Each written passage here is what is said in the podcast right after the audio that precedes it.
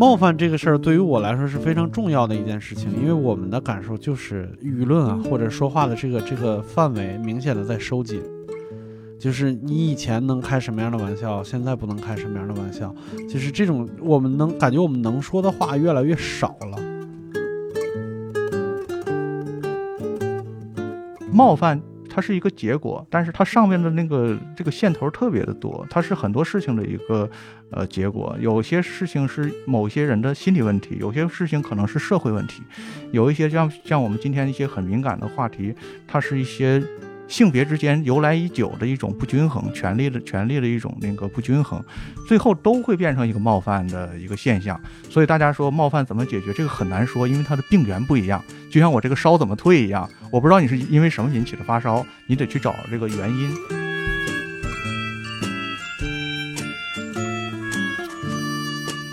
实际上我们可以想象一个，我们我这我不知道是不是算是那个恭维脱口秀演员，嗯，就是。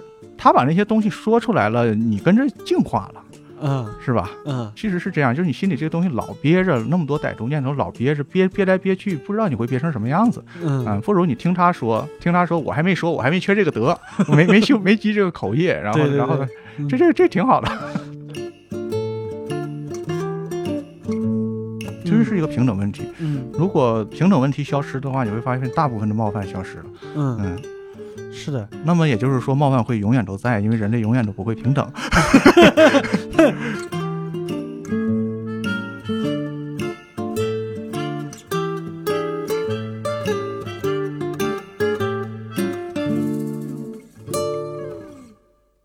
Hello，各位无聊斋的听众，大家好，我是刘寿。我们这个魁伟了很久的故事虫，终于艰难的迈到了第三期。这个为了。向大家赔礼道歉呢，所以这一期的这一期的嘉宾真的是我请到了我的心中的偶像，请到了我我我目前能埃及到的最大的大咖，我们欢迎贾行家老师。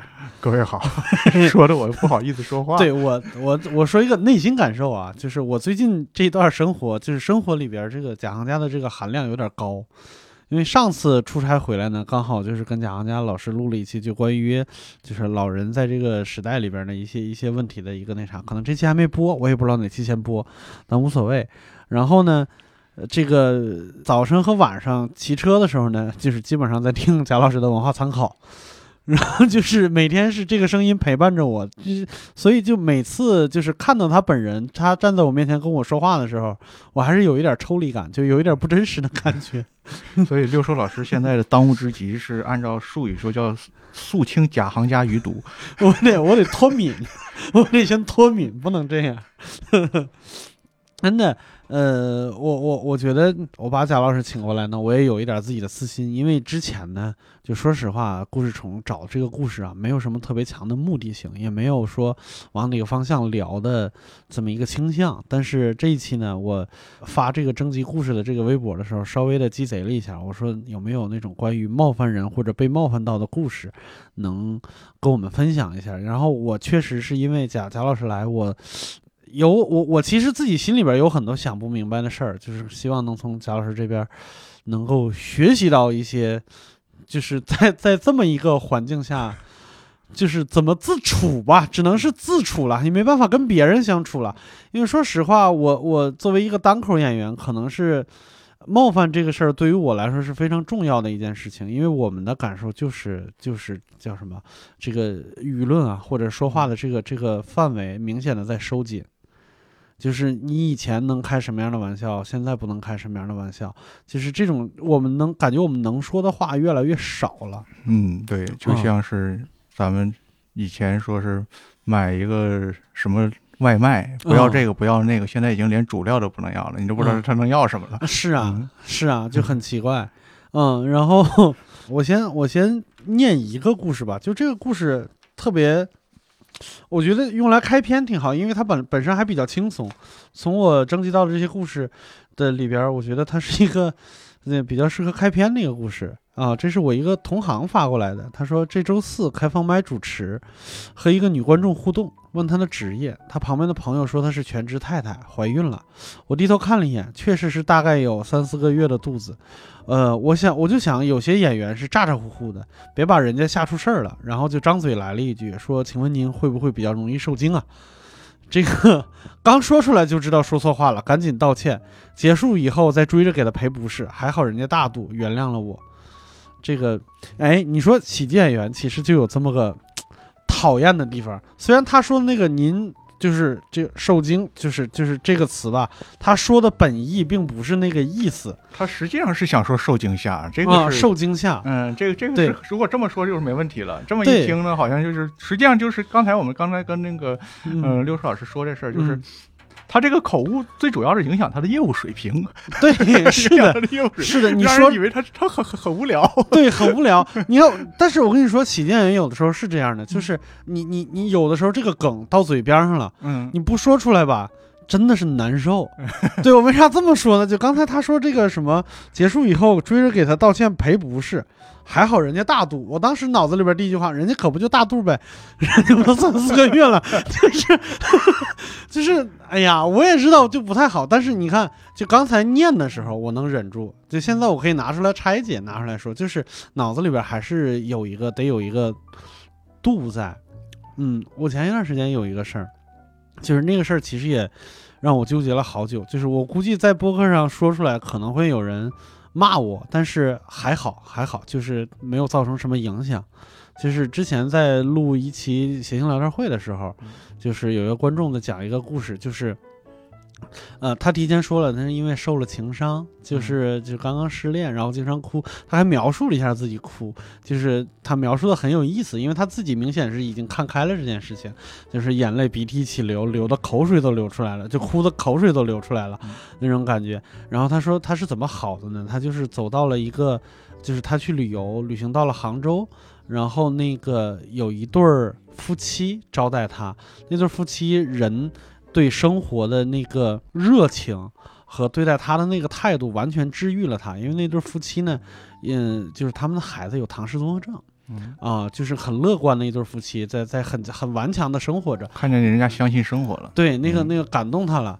然后我当时就是脑子就是脑子里边就抽了，就真的是抽了。就是我就说，那人家肯定是能照顾你啊，人人家特别擅长擦口水。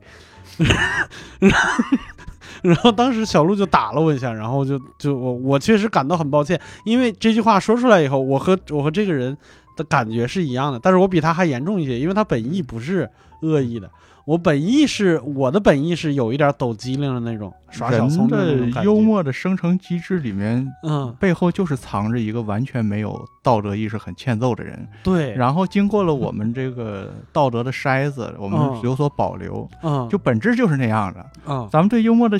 对幽默的向往，就是对那个本质的一个追求。说白了，就是一个追求。对，所以他，所以就你脑子里头，人脑子里想那些话，如果都说得出来的话，这个世界就完蛋了。是，但是我们的那个脱口秀演员呢，还要放一些出来，这是我们的职业要求。这这个这件事情就很麻烦。对，这个度很难拿捏。就像我们在球场上把我们兽性那一面放出来，然后我们可以打一场好球，是吧？就是这么一个道理。对，其实。哎呀，就是，嗯，我我那段时间我也是，我就我我因为这件事情，我真的思考了很多很多事情。就是我发现，其实大部分演员是在打着，比如说像言论自由，或者是就是开玩笑这件事情的本质，一定是，就是国外有一句话嘛，就是每一个笑话里边都有一个人在哭，一群人在笑，就他一定有一个受害者。那为什么不能是那对夫妇呢？就是就是我我在考虑这个问题，但是就是考虑了半天，还是觉得。就是这个道理是说，就是逻辑上是说得通的，但是就作为一个人的标准有点过于低了。是我我我我不知道作为一个喜剧演员来说，我应该应该怎么选？我这可能是个偏见啊，我的感受是这个东西它是浮动的，它是一个相对的东西，就像是一条船本身很重，嗯，什么样的地方才能让这条船浮起来？就要水很深，嗯，所以就像。我们很低，像你说，如果我们这个很低的一个自我要求的标准，在什么地方能够浮起来？嗯它要在一个文明程度很高的地方。嗯最没品的笑话出现在一个文明程度最高的地方，它是安全的。嗯英国会有英式的没品笑话，嗯你这笑话放在英国没品里头不算什么嗯啊，但是你放在一个人人自危。我们说可以说人人自危，我们每一句话都要反复掂量，都要掂量背后的一些东西会不会被冒犯，嗯那这句话就说不得。嗯这个究竟错在谁？那我们就得听众自己去判断。嗯我我只能说，就是我们本性中间都有这个这个笑这样的笑话。这个笑话的我们的区别在于我们自我的一个要求，把它说出来还是不说出来。嗯，你可以禁止自己不联想，呃，禁止自己不说，但是你没法禁止自己不联想。对，呃，如果说就这个笑话，它它出在这对夫妻身上，嗯。这对夫妻说是呃遇到这个这个这个姑娘是应该是个姑娘吧？那天说话的，嗯对，遇到这姑娘就是说，哎呀，我天天擦孩子口水，我还是我还不会不会不会处理你，嗯。你就会觉得他很很开朗，觉得这夫夫妻很了不起。但是外人说呢，你会觉得你你说你说你这个话说的多欠，这个哦是一个很自然的一个感受，嗯。嗯、但是这个我们把它这么限定都没问题，嗯。呃，一旦把这种东西作为一个了不得的事情吧，嗯我的感觉就是，嗯、没有必要。我的嗯感觉是没有必要把它作为一个特别了不得的事情去自我约束，因为我们可能会犯的错误太多了。嗯，和那些错误比，这个错误又不算什么，又不算什么。感觉上是的。嗯，对，就是美国有一个演员，他在就中国观众的这个里边有一个昵称叫“折寿孽”，嗯，就是他，你看听这个名字你就知道这个人的嗯嘴，就 知道他他是一个什么风格。他他前面两个字是折寿，然后后边又是个罪孽，就这个人就是以口业为生的，嗯。而且他的段子呢，就说句实话，真的很好笑，嗯。但是每一句话都踩在你的红线上。嗯，是这，这就是他的、嗯。他的风格。啊、实际上，我们是让他他很应该是很也很受欢迎，起码受一部分人欢迎。，对，我们就是让他来替我们说那些话嘛。而且我们心里有那些歹毒念头，没你总结的好啊。就是对对，就打个比方说，可能比如说我们在生活里，比如说在高铁碰上几个嗯熊孩子什么之类的，嗯我们就也就吐槽一下，嗯就拉倒了。就在他的段子里边，这些孩子都不得好死，死的很惨，啊，他他他他他就他能把你的想象给你那个推演给你形容的，对，甚至比你想的还花，就很神奇。但是我怀疑，就这些年。就是就美国的这个舆论状况也其实没有嗯那么乐观，我也怀疑这些年他他也不太行。我我我的感觉也是一种退化。我就记着刚才你说这个反应，就像嗯嗯、我们以前小时候听相声啊，听相声演员都是一本正经的表演，都是哦在那个团里表演。嗯等到后来看到师胜杰一个现场，我觉得嗯师胜杰是个特别好的相声演员，可能是我们应该是我们哈尔滨之光。嗯然后他就表演一个老老头儿看看相声，嗯表演特别棒，嗯。哈哈哈哈他妈的，就这样嘛，就是说你哈哈哈哈之后，你再跟一句他妈的，嗯。嗯，他替你把你这个东西勾起来了。实际上，我们可以想象一个，我们我这我不知道是不是算是那个工委脱口秀演员，嗯。就是他把那些东西说出来了，你跟着净化了，嗯是吧？嗯其实是这样，就是你心里这个东西老憋着，那么多歹毒念头老憋着，憋憋来憋去，不知道你会憋成什么样子。嗯嗯，不如你听他说，听他说，我还没说，我还没缺这个德，我 没没修没没没积这个口业，然后然后这这这挺好的。对他去受这个苦去嗯啊、然后我们今天我我真的也是征集了，就是十十十七个，当然嗯有的是很短的，他有的他直接就在我微博里边回复就一两句话，我不知道。就刚才那个贾行家老师其实已经大概过了一遍了，就是你你目前来看，你觉得感兴趣的是哪个？哪我从前往后，我我我虽然说我最喜欢的一个，这个嗯我觉着这个这位用户不是呃不是留言留言这位留言朋友不是那个呃说冒犯的，他他嗯他应该是很很很开心的向大家展示一下，我觉得值得嗯展示。嗯毕业后第一份工作，一位嗯男同事当着全部门大声的问我：“范范，你长这么大瘦过吗嗯？”，我回：“我像你那么高的时候特瘦，我我身高一，七七，他一七零，嗯。从此他也不敢随便开玩笑。嗯。但我觉得这个就是说，他不光回击的节奏好、时间好，而且嗯。回击的这个尺度也特别好，对，完全没有扩大化打击嗯。啊。他没有说，你像有有一些人上来就是说你指责女性的那个呃这个这个体型，体型啊，你是第一职业场合不专业，嗯第二对女性有一种物化的歧视，你跟他说不着。嗯，简而言之，跟这种人 说不着。对，说不着，哎，说嗯不着。但是你要是说，你你你说你妈没教你说人话呀？怎么嗯说说这种话呢？又显得你自己水平不高，起码想象力不丰富。是的，所以就是说，你打我哪儿，我打你哪儿，嗯，这是特别棒的一个回对，就别人说你这句，可能他就想抖个机灵，嗯，然后我再把你这机灵给你怼回去，告诉你你其实没那么机灵。对呀、男性的身高可能真的和那个好好多女那个女孩对体重的那个介意程度差不多，嗯，所以他他他这个回怼极其的精准，我觉得他嗯。这个这可以叫互怼方面的斩首行动，所以我觉得我觉得特特别棒的一条，嗯，就是大家就是感受到受冒犯啊，最好的一个结果就是用这种斩首的精度现场给他弄回去。嗯，对，就是有有仇你要当时报，嗯。你事后越有那么一个段子，是是一个很老很老的段子，就有嗯。说讲一个老绅士嗯。在街上走着走着道，突然回头骂了一句人，人说问他怎么回事儿，他说哎呀，去年人埋汰我一句，我现在才才想着应该怎么回复，才想起来怎么回。对就是咱们 咱们那个呃提高反应，咱们咱们现现场斩首比较好。对，现场斩首，他可能是那啥。我突然想起来，就是你在那个文化参考里边聊相声那期，就说说了就侯宝林的那个故事，我就觉得特别。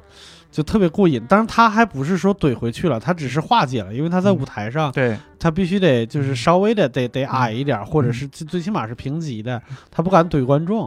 啊。他他他他是嗯，相声演员在台上现挂的去那个和观众做这个，呃，就是观众冒犯他，相声演员的一个一个幽默方式是，他会把他自己和除了这个观众以外的观众作为一个群体，嗯嗯。嗯，这样的话他就能够消解那方面的困难。嗯。你比方说那个观众，就是说侯宝林在这那那那个那个那个段子，那个刚才嗯刘硕老师说的是，就是他在他在应该是天津，可能是表演，他他就说他说他是正常台词里的话，他说嗯我不光会英语，我还会那个法国话，然后底下有人擦，然后然后 侯宝林说，哎，这哪位说法国话呢？跟我是同学。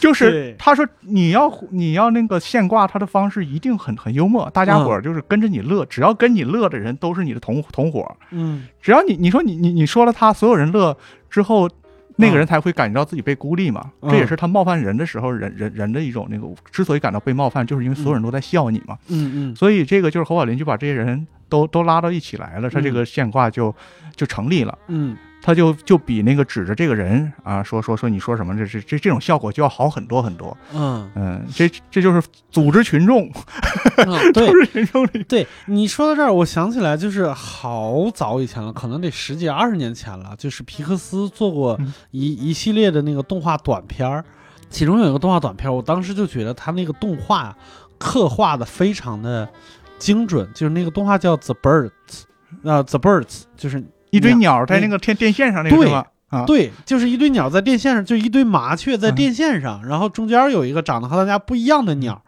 然后其他的鸟在嘲笑它。有一个鸟的那个眼神儿是我在嘲笑你的时候，但我看的是大家，对对对对对，我看的是大家，就是我希望你们跟我一起笑起来。就说白了，我要融入这个群体，嗯把它孤立出来。对对对对，其实这个就是我觉得有的时候在社交场合里边，有人要讲一个笑话，让大家笑起来，其实就是他的你你说不安全感也好，或者他想融入大家也好，就是其实就是那么一个心态。对，他是好多这个是比较糟糕的一种人，就是这样，就是嗯。他进到一个地方，他先寻找一个的目标，这个啊目他他打算把这个目标牺牲掉来完成他的一些目的，嗯。嗯、这个是这个就是我们说坏蛋里边的弱者，嗯。坏蛋里的强者呢，他是为了那个控制对方，不停的嘲笑对方。嗯。但这个弱者是我为了融入群体，然后我在嘲笑你，嗯。就是就是说你你坏都坏的没出息的一种人，就是说嗯。呃，基基本上是这样。所以刚才我们其实事先也是聊到这个问题，就是说嗯。冒犯它是一个结果，但是它是它上面的那个这个线头特别的多，它是嗯很多事情的一个、呃结果。有些事情是某些人的心理问题，有些事情可能是社会问题，嗯有一些像像我们今天一些很敏感的话题，它是一些。性别之间由来已久的一种不均衡，权力的权力的一种那个不均衡，嗯最后都会变成一个冒犯的一个现象。所以大家说冒犯怎么解决，这个很难说，因为它的病源不一样。就像我这个烧怎么退一样，我不知道你是因为什么引起的发烧，你得嗯去找这个原因。嗯其实这个这个原因，如果是说，呃，前面的是是那种人的话，那那个是是怎么处理这个人？嗯，如果是一个权力不均衡的话，你光是在一句口头上获得了一个呃胜利，嗯但是你仍然不能从一个你生活中间去除这些这些问题，嗯，甚至于就是说冒犯的话消失了，但是这个不平等依旧存在。我们今天说美国，其实美国就是这样。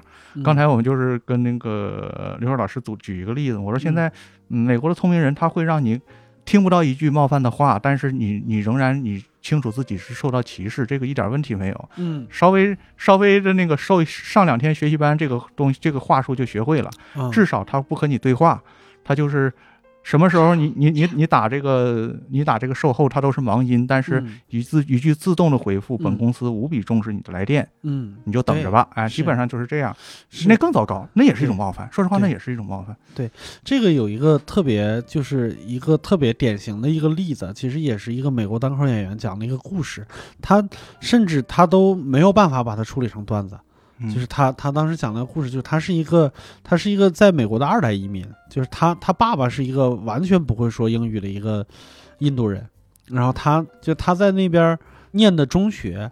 其实小学也是在美国念的，就念的中学。他跟一个白人女孩关系特别好，然后平时在那个女孩家里边也会写作业什么之类的。然后他说那个他的就那个女孩的爸爸是地检，就地方检察官，嗯就是说白了是一个很很很好的家庭。嗯啊、教育什么的也很好，然后家里边对待他也非常非常的热情嗯。然后就是美国高中生有一个就是非常大的一个仪式，就毕业的时候会有一个舞会。嗯然后那个 之前这个女孩就跟他说说你能不能做我的舞伴儿？嗯，就是如果你常看美国电影的话，就知道就是一个，就是说白了青梅竹马的一个，就是一个一个高光时白刻了的一个，对对对对一对个，机会。嗯，差不多是这个。然后他非常开心，就是嗯穿穿了衣服，抹香水，然后嗯特别兴奋的到了那个家以后，就打开那个家的门，然后那个女孩的妈妈就站在站在门口，就是说说了一句话，这句话说的非常有礼貌，就是我们真的很喜欢你，但是就是还是呃想让他的女儿有一个典型的回忆。啊，这句话说的多多么的棒啊！就不不愧是地检地检地检家属，不愧是递减对家，属一。个典型的回忆。然后他能看到，就是他身后边，就是女孩哭丧着脸，然后旁边是他的表哥，啊，穿了礼服准备带他走，嗯，嗯就是一个一个白人男孩嘛。嗯然后他那一天就是感觉到深深的被歧视，他是搞不清楚原来就是这么高知的家庭，就是我跟你任何道理你都能讲的比我漂亮，对呀、但是其实你心里边是这样的。嗯他他用这个道理是来确认他自己的，他这个道理不是为了和别人为了别人建立的这个修养。嗯，嗯对，对，这个就，嗯这个是是有一点儿就是那种，呃，就像就贾老师刚才说的，就是我们在生活中，就说实话啊，能让你听出来的冒犯，基本上都还挺低级或者挺、嗯都不高级的，都不高级高级的那种冒犯。真的，比如说在你在一个场合有一个人冒出来一句第一梗，或者是河南人怎么样怎么样怎么样，他往往对河南人没有什么敌意，真的对河南人有敌意的人，可能。可能就是就是他他就是另外一个状态，对你就是完全可能是你接接不到人力给你回电话。啊，对，对，不会得到回应的。对，嗯这个这个其实你就说他是冒犯吗？我们把它那个大，把它广义的说是，但它背后实际上是很多的东西。就是我们谈今天谈了好多东西，它嗯回复的是我们这个社会的一个基本的价值观，应该是嗯全社会、全人类的一个基本价值观，就是一个平等嘛，其实是一个平等问题。嗯如果平等问题消失的话，你会发现大部分的冒犯消失了。嗯，嗯，是的，那么也就是说，冒犯会永远都在，因为人类永远都不会平等。你说这个，我特别小的时候，我就是听相声，嗯我那个时候就觉得，就是相声演员说的话基本上金科玉律，嗯然后。就是我听刘宝瑞忘了在哪个段子里边说了一句话，然后我把这句话复述给我姥爷听的时候，我姥爷就有点生气，就是骂了我一顿。然后就是刘宝瑞是这么说的，他说就是我们呢，就是以前相声好讲，因为以前有阶级，有阶级对立，然后有有什么有好像是也反反正是有高下之分那个意思嗯。但是现在新社会了，没有了，所以我们新相声就是不太好讲。然后把这话跟我姥爷说，我姥爷说说阶级对立什么时候都在。呃，但是刘宝瑞他他刘宝瑞在新时代的时候呢，嗯呃，他很聪明。其实我们哦听刘小瑞相声很聪明，嗯聪明在哪儿？他他他新时代相声都不好笑，嗯他不惹祸。你要把这个相声好笑的话，你就要去发掘背后的矛盾。嗯你在新社会发发掘矛盾，你要干什么嗯啊？所以刘宝瑞就很聪明。嗯，对，嗯，就像买猴似的。刘宝瑞说了买猴，大家有兴趣可以听，特别无聊。嗯拿着本子来，他就念一遍；合适本子给他就念一遍。嗯嗯，这是马三立，就是老想从里边找包袱，嗯，找点什么啊，自己自己重新写，嗯然后给自己写了一个右派回来，就这就是这这个结果，嗯，就是为什么？就是你把它说好笑了，也会有人觉得受冒犯。嗯。啊！你这个你究竟指什么？嗯，啊？其实他没指什么，他懂什么？他他嗯他他以前是个说相声，他懂什么？对？对，就是说这个时候就是他冒犯他冒犯不起的人了，嗯对。嗯。对，所以后来我我大概就稍微大一点以后，但是我觉得已经比同龄人要早了，嗯。就是我意识到刘宝瑞那句话其实就是为了自保，对，嗯。哦，刘宝瑞很很聪明，他他嗯。他是一，但是大家伙儿嗯，可以百度一下、Google 一下都可以，刘宝瑞是怎么死的？对，就是你聪明也没有用，对没有用嗯，我刘宝瑞当年给那个，这也是很多人处理冒犯的一个办法，给马志明讲的。刘宝瑞跟马志明按辈分算算哥们儿，嗯但实际上是爷们儿。嗯就是马志明那个时候呢，就是因为马三立的原因，他跑到刘宝瑞那里去。嗯刘宝瑞还那时候还没有被被被被所谓隔离审查，嗯他就住在刘宝瑞家，然后刘宝瑞就跟马志明说说，哎呀，哥们儿啊，那个你就看小孩玩蛤蟆嗯啊啊，就那个故事，嗯就是我嗯刘老师已经提想起来了，我跟我跟跟跟各位复述一下就是这蛤蟆吧，你戳它一下，它生气，它肚子就大，你再戳它更大。嗯这小孩就觉着这好玩，这是个玩意儿，他就嗯不停的戳，嗯直到砰一下，这个肚子爆了，这嗯蛤蟆就死了。嗯那你戳了它要不鼓肚子，那小孩嫌它没意思，就把蛤蟆扔水里，它就游了，它就活了。他就跟那个马志明讲你怎么处理那个时候的那个时代的事情，嗯但实际上你看很多人对待冒犯好像也是这个态度，嗯嗯，但是问题就是在这里，就是你是这个态度对孩子行，对这个手欠嘴欠的孩子行，嗯啊、也仅仅对孩子行。嗯，对，确实是。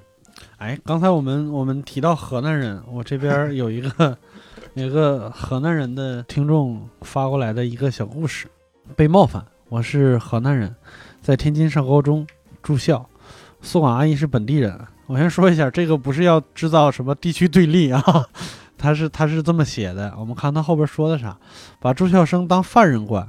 寝室规定每天晚上七点点名。我有个周末去同学家玩，七点十分到的寝室，这个阿姨把大门锁上不让进，非得让报班主任告诉家长。那时候我高二，也不小了，在天津住校上学，周末，呃，晚回去了十分钟，啊，非得让我在郑州的爹妈知道。他还觉得自己倍儿有原则，特别照章办事儿，开始语言比较激烈。然后我说：“阿姨，您是不是有病啊？”他直接说：“嗯，你这个就是没有家教。”然后我当时一肘子怼他脸上，他当下鼻子就流血了。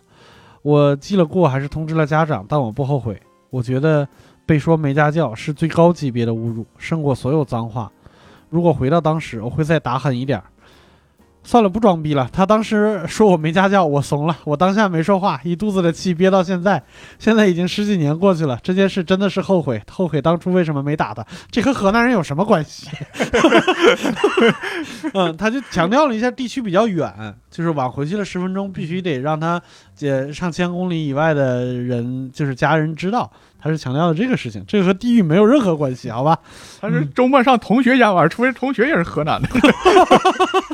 对，神奇。但是我我我发现这里边有一个那啥，就是这个阿姨是典型的，就是所谓的那个小鬼难缠。呃，就是他他，但我我现在想的问题就是，嗯，这这个这是个小伙子，应该是这这嗯这个小伙子生活这么幸福吗？这么小一件事儿能记十几年啊？哦就是你中间没有吃过更大的亏，受过更大的气吗？我反正这周以来受的气，这事儿我都想不起来。嗯，对，这个我我想起来，就是我我上大学的时候流传的一个故事，那还不是我同学，只是我同学的同学，他当时也是碰上这么一个宿管阿姨，就是那个时候他是早晨，然后所有人八点钟都要上课，然后那个阿姨就八点钟站在那门口看看谁没出去，嗯就看谁没去上课。然后这哥们儿呢是常年逃课，就是不太爱上学那种。然后别人都去上课，他也是个大胖子，一个男生，然后但是大长头发，在那洗头，学美术的。然后那个阿姨发现也没有人了，就他一个在水房里边洗头发，阿姨就站在水房门口等他，啊这俩人就较劲，说白了就是他在那儿洗，那个在那儿等。啊，对，就等他，然后等到最后，就是他呃低着头，甩着那一头的水，拿着盆儿要出去。这个阿姨在门口不挡着不让去吗？他说让让。那个阿姨说说你哪班的，叫什么？然后他直接说我是哪班的叫啥，就是死猪不怕开水烫那种，啊我就哪班叫啥。阿姨就说哦，你就叫啥啥啥呀。啊，然后这哥们儿来一句：“百闻不如一见吧。”是这种，就是我是就就像那个那个，就刚才那个贾老师说那个，就在这这种这种时候，你就给他怼回去就行了。这种这种事儿就是实际上太多了，这种事儿嗯太多了。就是有时候我们我们可能要是说做一点儿自我疗愈的话，我们要分析的是我们的愤怒是从哪里来的，嗯。因为你在生活中会不停的遇到这样的人，而且这样的人也有他的问题，嗯。他也可能有各种各样的不开心，各种各样的那个痛苦，嗯。甚至他的生活中间他有很多折磨，然后嗯。他才会变成今天的这个样子，或者在今天对待你是这个样子，我们都不知道，我们不知道嗯。前因后果，我们也不猜，嗯。但是我们能解决的就是自己的问题，就是我这个愤怒有没有可能变得缓和一点儿？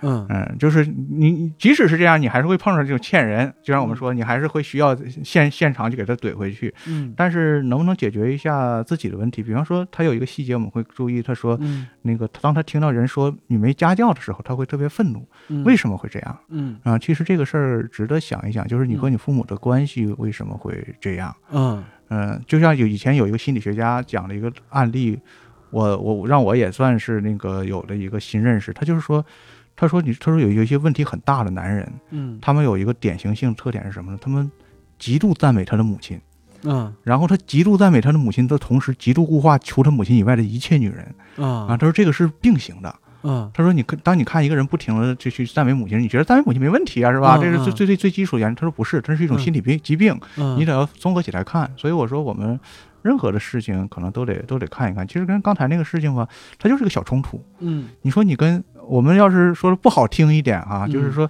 你说你你说你就是跟跟那个库宿宿管员儿，嗯你不值得那个那个说那么多。哎，嗯你就是你像这个这小伙儿就说，哎，对不起，我下回注意。哎，嗯，因为天津人都是那个喂嘴子。对对对，哎，你就是有呃有嗯有油嘴滑舌一点，这事儿可能就过去了。对这这人天津这这他们不不论年龄就都要节节嘛，对对对，就过去了。嗯。嗯、就是你你非得那样的话呢，他有他走可他可算找到对手了。嗯。说实话，这嗯天津这些大姐那可了不得，嗯，你要跟他对着骂，他要有有口水的话，你今天今天一晚上 你就不用睡觉了。对，这个都是语言大师，嗯。但是他有他的问题，就是他们为什么会把自己耗费在这个事情上？嗯。嗯、那是他的问题，就是嗯。说说我我们其实也得去考虑。嗯。像我我刚才看的这一条，这个也很短，今天嗯长的都让六叔老师念了。哎 某天和老公带狗遛弯儿，出小区的时候，嗯保安特喜欢我家狗，我老公顺势来一句“桂圆（括号我家狗的名字），留下来当看门狗吧。空气安静，无意冒犯，对不起。嗯嗯、这个。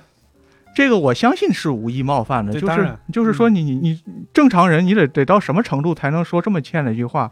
但是他还好，就是他在这个尴尬中间呢，他能够体会到，呃，他给那个能体会到尴尬，嗯，他能体会到，就是给别人就是造成了一种那个很很可能造成一种很强烈的自卑感，嗯。而这个自卑感的出现嗯是什么？其实反倒是我们值得去说的一件事情，就是理论上，我们都是喜欢强调理论上，就是理论上，这个社会的任何正当职业都是你可以建立一个安身立命和一个自我价值的，你都嗯没有必要说什么，就是。就像那个，我觉得挺好的一个故事，就是说那个三毛和她老公叫荷西吧，嗯说他们俩人的那个没钱了，没钱了，去那个呃两个人去钓钓鱼，他生活在海边，在海边租房，可能在西班牙在哪儿忘了啊，嗯就是打上来鱼，然后那个卖给餐厅，卖给餐厅挣了一笔生活费，然后两个人就很开心的去吃饭。嗯那个老板说：“你俩有病啊！你俩五块钱一斤卖给我鱼，然后你吃五五十一盘，然后把这鱼给你烤了。”但是你看这两个人生活多么呃多么的完整啊，多么的充盈。就是说我打鱼卖给你，和我现在来给你做顾客一点关系都没有对，啊，是吧？就是说为什么你会觉得跟保安面前不慎的说出一个所谓的就是应该加引号这个看门狗，嗯你会觉得很不安？嗯实际上你你你可能会觉得这后面的一些事实是有问题的。嗯这个问题不是你负责，所以我们说这个这位朋友，首先你你一一时嘴滑，呃，嗯。你跟那个刚刚才那个脱口秀演员那个职业病一样，值得原谅。嗯嗯、甚至你更值得原谅，因为你嗯。不是以说话为业，嗯就是只要你是无意的，这个这个都没问题。但是就是嗯我我这个事不清，不能展开说。嗯。我最近看咱们一席可能能找得到，嗯。大家搜一席保安这两个关键字，嗯。就是有一位我忘了是人类学家还是社会学家，他就是调查了中国所有的小区保安，嗯。调查这个群体，然后他那个讲了半个小时他的那个结调查的结果，嗯。嗯，就是他讲为什么我们小区都会设立保安，为什么有那么多的这个行业，这个行业究竟怎么样，嗯，然后大家伙怎么看他们，他们怎么看待自己。嗯比方说对小人小区说说这个保安对小区来讲一点都不危险，嗯嗯，最危险的这个人员素质对治安影响最大的是这个住户业户，嗯 这帮男业户你都不知道他们是干嘛的，嗯就是实际上他他背后的一些东西，他背后形成的，就像刚才刘硕老师说的，就是。我们会觉得那个永远没有消失的那些东西，我倒是想，我们去想这些事情，就是螺丝已经拧得很紧了，多一句话少一句话，它它就是一个引线。嗯。但这个引线有时候很可惜在，它会伤害到，嗯，没有那么大罪过的人。嗯，就说这个矛盾已经冲突到这个这么强烈了，然后这个人的一个动作，嗯。像咱们都看那个叫《寄生虫》那个电影一样，嗯嗯。嗯，他一个捏鼻子的动作就是杀身之祸。嗯。当然，那个人本身为了合理化一下，那个那个人本身也也是个不怎么样的富人，嗯。嗯，但是但是这就完全是可能是随机的，这种事情完全可能是随机的，嗯。这就可怕了。嗯。我我的感受是这样，就像这句话，这句话，哦，这样很很好，就是这个结果很好。嗯，假如它是一个惨案的开头呢？嗯。嗯，就很有可能，嗯，这个是可可怕的，但这是有可能。你要不这个听众你要听到的话，你要不回去给人再买点东西，哎 郑重道个歉，别在节目里道歉了，没有什么用，人家也不一定听无聊斋。哎呦啊！但是我哎，我延展一下，就是刚才你说那些话的时候，我突然想起一个事儿来，就是在我的在我的印象里边，就是我觉得同样一句话，不同的人说出来，就冒犯性是不太一样的。不一样，对，嗯，语气什么都不一样，一两个词，对，就是在我在我印象里边，就是我认识的七零后，说出来冒犯性都不那么强。就他，呃就他，他们给我的印象是敢说。嗯。啊、他们跟人交流的时候，我就感觉他们是一群非常会说话的人。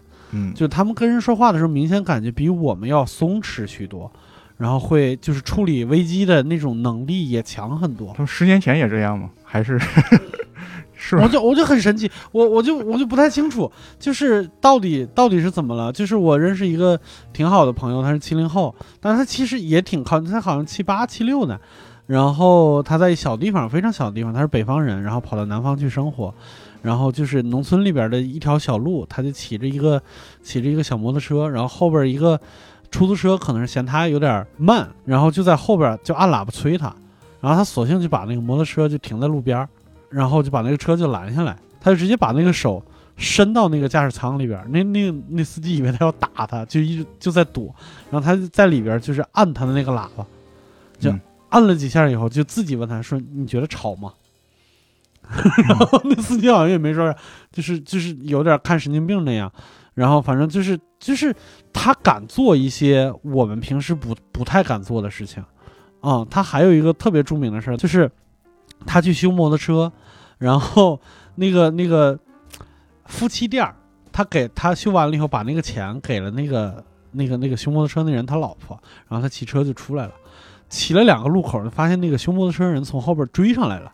嗯追上来拦着他，就说他没给钱，然后他就说我给了，然后两个人就开始在路边吵，吵围了旁边围了一堆人，然后那个正吵着呢，那个修摩托车他老婆把电话打过来说你他妈干嘛去了？然后他说我追这个人，然后人是他说人把钱给了，然后这个修摩托车的这个老板呢也很坦诚，把电话一挂就是一脸苦相，就在那你说怎么办吧？就是你你拿我我错了。你拿我怎么着都行。然后这个时候，明显我这个朋友就占据了一个非常高的一个位置，他完全可以骂他，可以就是让他向周围的人澄清，就是他不是那种不给钱的人，什么什么之类，但他都没做。他当时就说了一句话，他说：“那你这样，你让我摸一下。” 就是，然后就大家都很开心，就散了。嗯呃，这是这是我觉得这是我一个我觉得反正是我这么一个感觉上有点紧绷的人，就完全想象不到的一个处理方式。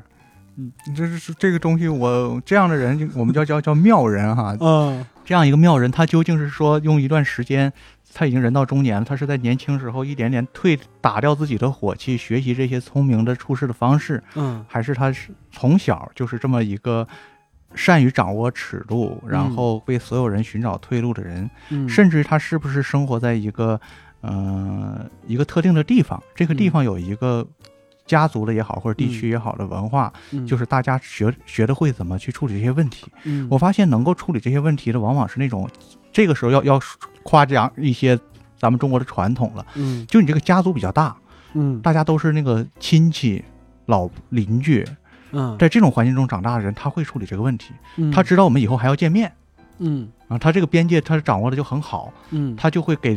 双方留足了台阶，然后还要展示自己的态度，然后这个态度还是用很幽默的方式。嗯，当然，这是聪明人，嗯也有人永远永远所谓不化的那种人。嗯嗯他究竟是哪种原因，可能得分辨。我不知道那个现在的年轻一代有没有，一定也有，哪一代人都有这样的聪明人。应该是有的。嗯，就像哪一代人都有一个杠头。我因为我是东北人，我可以开一下我们地图炮，这是我们 我们自我批评型的地图炮。东北人你会发现，东北人的这方面呢，普遍要要不乐观一些。嗯就东北人的打架，东北人的冲突，往往是自己找不到后退的那个台阶。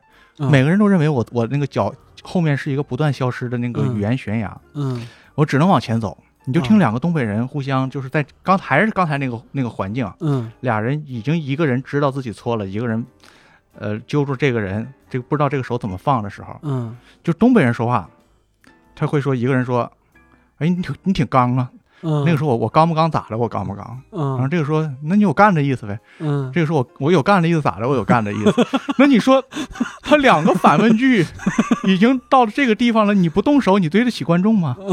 其实他自己两个人都在想，谁来打个电话，打个圆场，把我们俩拉开呀？是不是？嗯我们俩这不想去派出所，我们都有事儿呢，是不是？是，但是你东北人就没有那句话在，嗯，他想象不出来，我可以摸他一下，把这个事情解决掉的这么一个解决方案。嗯他可能十五岁的时候是身边全都是陌生人，除了打一架，他不知道怎么解决这件事儿。而你在嗯小的时候有一个表哥教了你这一招，嗯，有没有这个这个教养程度，有时候挺重要。对，就是有句话叫画杆画架在那儿了。，对，就是你你怎么把它撤下来？嗯，这一点我倒是真的挺佩服那个嗯北京人和天津人的那个特点呢，就是大家伙老老老喜欢嘲笑这些地方人，说你看这俩人天天在这说说半天，谁也不动手，嗯，这就是本事嘛，这就是城市生活的一个本领嘛。嗯，在城市生活就是要说半说半天不动手啊，对，等于动手其实也不是啥好事儿，对呀、动手不光荣、嗯。是吧？就好像哎，你说到这儿，刚好想起来，就是前一段时间就是认识一个朋友，就新认识的一个朋友，是谁就不说了，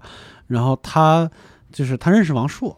嗯啊、然后他就跟我跟跟我们聊天的时候，他说，他说就是嗯王朔说话是一个特别，就是又好笑就又幽默，然后其实我们在在那个什么上面啊，在电视节目上或者是看他书也能看得出来，就是又幽默，然后又知道怎么跟什么人说什么话的那么一个人。但是当时我第一反应就是，你看完他那些小说以后，你知道他为什么那么会说话，因为在他小的时候，他不那么说话就会挨打。嗯，对，对，胡同串子嘛，嗯。就是我在胡同里边串着，或者我在军区大院里边，我的生存条件就是那么严苛，而且到处都是比较嗯怂的胡同串子，对对对对对，是是是那个那个时候就是有两类人，嗯。就是北京大伙儿可以看看不看王朔的书，可以看一本新书啊，就是。呃，徐浩峰写的叫《白色游泳衣》，嗯。写的他比王朔那个书好在哪儿呢？就是嗯。王朔那本书讲的是大院子弟，嗯。徐浩峰写的是那个真正的就是所谓的那个炮老炮，儿所谓顽主，啊所谓就是胡同串子这堆人。嗯嗯、这类人是因为王王朔这类人的崛起而出现的。他们为了要保保卫自己的这些社区 啊啊，基本上就就这么说。他他他讲那徐小凤写的神神鬼鬼，但是你会嗯发现那个时代真是真就是那样。嗯就是你你要是怂一点的话，那你就得磨练自己这张嘴皮子。你磨不嗯出 那个、那个那个三角刮刀，你就磨自己的嘴皮子。对，这就是我觉我后来觉得像什么，我刚才不是说七零后或者六零后，他个人交际或感觉上比我们更擅长一些，很有可能跟这个东西有关系。就是他小时候他的生存环境比我们更严苛一些，到我们这儿就是我我觉得从我们八零后开始出出现的一个词儿，叫小皇帝。嗯，皇帝是不用考虑自己说什么的，啊，对，这这这个时候，那个时候就是嗯我记着。那时候有一本书叫，那时候还叫《读者文摘》呢。那时候那这个词是在那那里头展现出来的，就是嗯说，好像是中国和日本还是中国和美国有一个夏令营，嗯啊，就是说对方这些孩子呢，因为经常参加童子军啊，就是嗯自理能力很强。嗯中国这些孩子就是一塌糊涂，嗯大概就是因为那就是我们那代孩子嘛，嗯就是就是从那里边就是生发出来的这个讨论，当时嗯影响挺大的。嗯就是这些孩子长大怎么办？嗯长大怎么办？这不也九九六了吗？所以说也不用担不用担心，是不用担心，不担心这我们件事情，都都会九九六了。对，是我们这一群人造就这个时代，而不是就是说我们适应不了上一个时代。对其实这一代一代人就是这样的。就是你说到这儿，就是前段时间我听了一个特别有趣的一个说法，就是，呃，九零后那个想当年就是提出“佛系”这个词儿的是他们，嗯就大概十年前。你想想，就差不多就他们二十岁出头的时候，对我们对还没有这个词呢。对二十嗯。他们二十岁出头的时候，就是佛系，嗯。什么都不在乎，就是什么都都都那啥，都我就猫着就得了，我就喜欢在家待着，或者或者什么之类的，什么都不管。但是现在内提出内卷来的也是他们，就啊。内卷贼严，那最严重的也是他们。这就这就是就是好像每一代都会被描述成什么垮掉的一代什么之类的，但是到后来发现他们适应的比谁都好。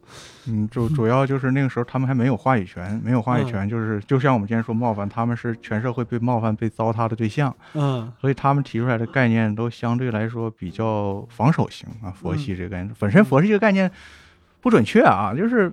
我们看社会上，这个社会上有资格信佛的都是成功人士。对，你能能在手上，能在手上盘个串儿的人不会租房，要是租房还盘串儿，你有点介意。就是那个敢敢信佛，尤其你敢信藏传佛教的人，哦哎，那那那你那你起码也得挣个十分之一爽的人，才能说你你敢信藏传佛教。对我得在我得在那个地区，我得供着一个谁。对，你你你得有个仁波切的，然后嗯所以说。真正的那个，你要是让我说啊，他们这些青年呢，应该叫道系，道家系有一点点像。我们就是说那个，还不是道教，道教也挺也挺难的，你练个丹也挺贵的，就是就是心内邪。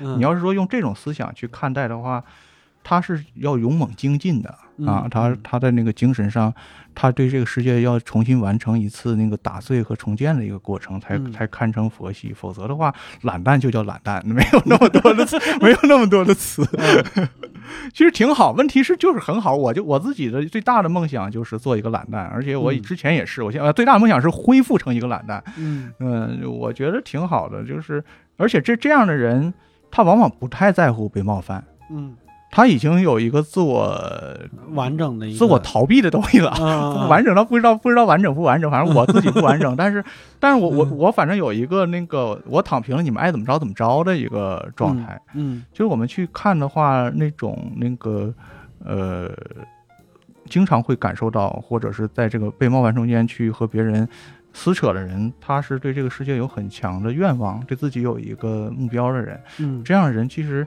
呃，如果你是个积极的人，你会觉得这样人是很好的，就是嗯他他的被冒犯的方式也也很正常。像我们今天刚才看的这一段，这段有点长啊，我就是说嗯一个二十六岁的单身女孩。嗯她呢平常喜欢穿黑色或深色，这是她自己的自述，我完全不知道她在说什么啊。嗯她说特别特别不喜欢穿裙子或者颜色多样复杂的衣服，嗯日常化妆最多是眉毛和口红，不会化浓妆。